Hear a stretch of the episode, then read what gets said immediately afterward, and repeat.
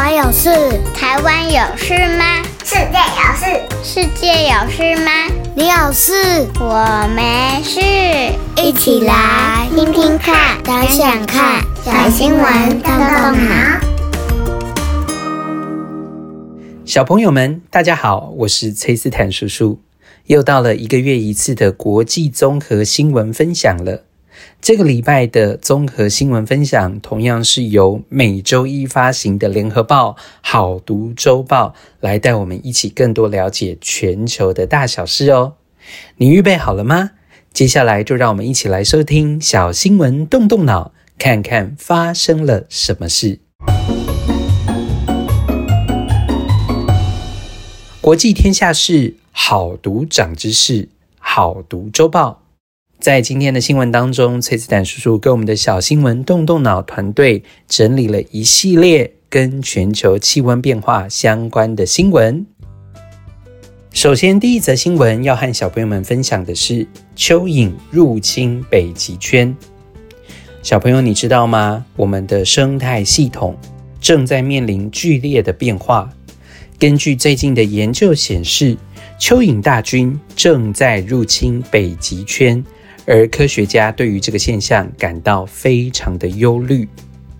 小朋友可能会想问啊，在世界上很多地方，其实蚯蚓的存在通常代表着这个地方的土壤非常的健康，因为蚯蚓会翻动土壤，使土地透气透水，有利于植物生长。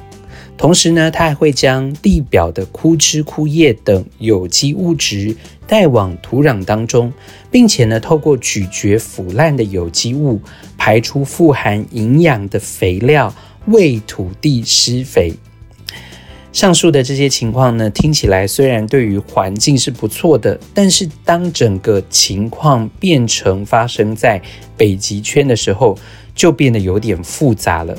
因为科学家仍然不清楚大批的蚯蚓入侵到底会对于这个北极的生态系统，还有温室气体的水准产生怎么样的影响。不过，当然，因为这个土壤开始有了蚯蚓哦，所以呢，植物可能开始生长之后，北极的这个地区将会更温暖，更适合居住。而科学家们另外一个担心就是，当蚯蚓的地盘不断的扩大之后，一旦它们进驻，就难以根除。希望不要对于现在已经非常脆弱的北极生态系统再产生更大的影响了。接下来两则同样是跟气候变迁有关，但是是非常有趣的新闻。你有想过熊熊来你家做客吗？在炎热的天气里面，最舒服的事情可能就是泡到池子里面去，不论是你家里面的浴缸或者是游泳池。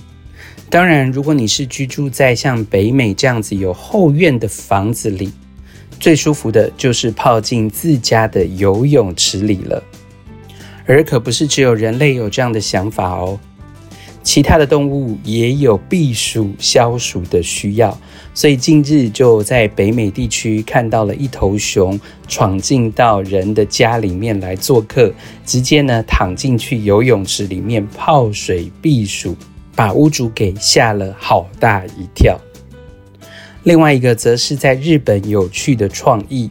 崔斯坦叔叔最近到了日本一游，哇，发觉这个日本的天气其实跟台湾一样热诶。然后呢，我走在街头，走在路上，发觉几乎每一家店都有在卖冰淇淋，而且是人手一支。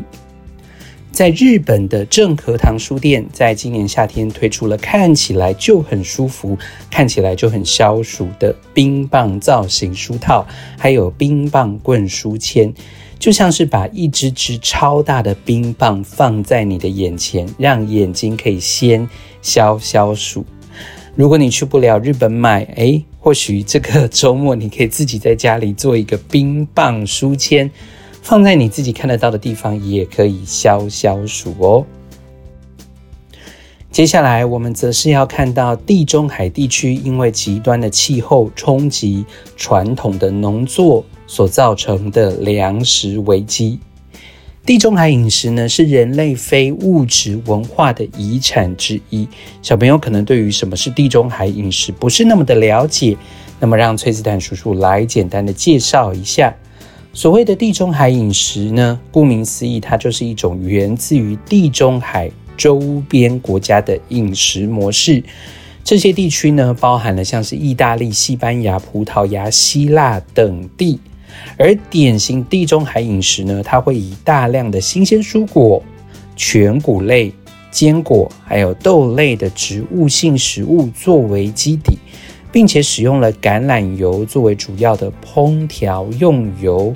哦，同时呢，他们也会多吃鱼类、海鲜，少吃红肉、加工肉，还有适量的饮酒。那么，因为极端气候的影响，冲击到传统的农作，使得地中海农业产生了非常大的危机。像是海平面上升、干旱，还有热量，就会破坏到这些作物的生产哦。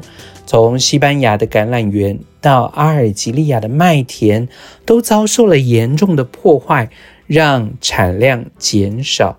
同时，农民呢不得不考虑改种更耐天候的作物。不仅如此，诶，这个动物也在罢工，诶，乳牛的产量也减少，蜜蜂呢也不再去采花蜜了，所以蜂蜜的产量比去年下降了百分之七十。在意大利北部的稻米产区，也因着旱灾，部分的农民他们需要改种，呃，用水量比较少的大豆。所以，像是西班牙的科学家，他们就正在进行研究，开发新品种的蔬果，抵抗高温。像是抗旱番茄、抗旱苹果，都是研发的项目。好的，以上跟大家分享的这些关于在世界各地因着气候变迁所造成在我们的生活、我们的生态上面的一些改变。哇，这些改变或许不在我们的眼前，但是对我们的生活还是非常重要的哦。接着，我们小新闻动动脑团队为大家精选的这一则新闻，同样是来自于日本。在日本的群马县高崎市，有一对就读国小的兄弟党，他们分别叫做石渊将。跟石渊葵哦，他们是六岁和八岁。日前，他们发现同时具有雌性和雄性特征的雌雄嵌合体巨锹形虫。这个“巨”不是巨大的“巨”，是句子的“句”。哦，专家认为呢，要在野外发现这样的巨锹形虫是非常罕见的。而这只巨锹形虫呢，体长大约是四公分，因为同时具有雄性跟雌性的特征，所以它被称为是雌雄嵌合体。它大部分身体的特征呢，其实是雄性特征，但是在头部还有胸部的左半侧出现了强烈的雌性特征。它的下巴左侧特别的小。脚跟触须也都只有左侧特别的短。两兄弟是跟家人到住家附近的杂木林时，发现这只巨锹形虫。因为注意到它罕见的特征，就特别前往县立的群马昆虫之森咨询，也因此发现了这个昆虫界的新鲜事。下面一则新闻同样来看到青少年的创新。战争日记：乌克兰青少年用笔和镜头记录下战时的创伤悲痛。荷兰阿姆斯特丹的市政厅展出了战争日记，以乌克兰的青少年的角度诉说呢，经历俄乌战争的深刻创伤。战争日记展览的内容包括了乌克兰青少年因为惧怕战争威胁，躲在房间里写下的日记，还有用手机拍摄的照片跟影像，切实的记录战时的创伤和悲痛。十五岁的青少年科斯科与家人呢，为了躲避俄罗斯军队的枪林弹雨，只能藏身在狭小的地下室当中。对于科斯科而言呢，绘画是一种治疗的方式，可以帮助他抒发情绪，又能够记录生活。所幸科斯科与家人幸运地逃离战事。但小朋友们，你知道俄乌战争还在持续当中吗？所以，如果小朋友对于俄乌战争想要更多的了解，欢迎你也可以收听小新闻动动脑。在之前的集数，我们有分享过为什么发生俄乌战争哦。好，那么今天的最后一则新闻则是跟钓鱼有关哦。崔斯坦叔叔要说的不是什么湖面的钓鱼，或者是在海边钓鱼。这一则新闻呢，讲到的是网络钓鱼。诶，这个钓鱼呢，不是一个线上的网络游戏哦。让崔斯坦叔叔来介绍一下什么叫做网络钓鱼。诶，其实网络钓鱼呢，就是企图啊、比如说透过在线上发一则 email 到你的信箱里面，然后伪装成你可能有注册或者是你相信的一个网络的平台，借由这样的机会呢，获取包括像是使用者名称、密码。还有信用卡明细等这些个人比较敏感的资讯哦，所以呢，其实它就是一种网络诈骗的方式。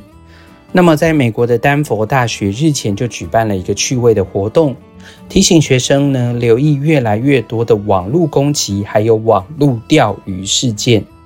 根据校方的调查呢，哇，原来有超过百分之五十的学生，他们自称曾经。透过学校的信箱收到钓鱼的邮件，所以这当中呢，可能也涉及到学校遭受到网络攻击或者是资料的外泄。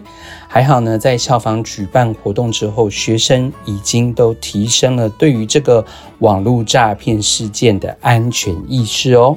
听完了今天的新闻，相信你的小脑袋瓜又长了好多的知识。同时，也对于我们身处的环境更有感，对吗？接下来，崔斯坦叔叔有一些动动脑小问题，要邀请小朋友们一起来动动脑，想想看。好，第一个问题，今天的新闻当中，你对于哪一则最感兴趣呢？请跟我们分享，你为什么对于这一则新闻最有兴趣？崔斯坦叔叔来举个例好了，以我来说呢，我还蛮想要更多的认识什么是雌雄千合体的巨锹形虫，所以我可能会去网络上面找找看有没有它的图片，看一下到底雌雄同体长什么样子哦。好，第二个问题难度可能有点高。在今天我们的新闻当中有提到了好几种的生物，对不对？好，那么讲到雌雄同体，诶，在我们今天新闻当中还讲到了哪一种动物，它也是雌雄同体的呢？来想想看哦。好，最后一个问题是进阶题。刚刚我们讲到雌雄同体，小朋友可以来想想看，如果是雌雄同体的动物，它们要怎么繁衍后代呢？好，所以今天从第一个问题到第三个问题是循序渐进的，小朋友们可以一起来思考看看。好，那么今天我们的小新闻动动呢就到这里要结束了。非常感谢，感谢好读周报提供给我们这么多来自于世界各地有趣的资讯。台湾发生的事，世界发生的事，希望能够让更多人知道。详细的连接我们会放在资讯栏里，欢迎小朋友们去点击，可以去读读我们的好读周报。那么下周呢，我们可以继续来看看世界上正在发生什么事。别忘记请爸妈按一个五星赞，小朋友也可以自己按哦，鼓励我们的小小动脑团队。另外呢，也要欢迎大家上我们的脸书社团“小新闻动动脑”的超级基地，和我们一起分享哦。拜拜，我们下周再见。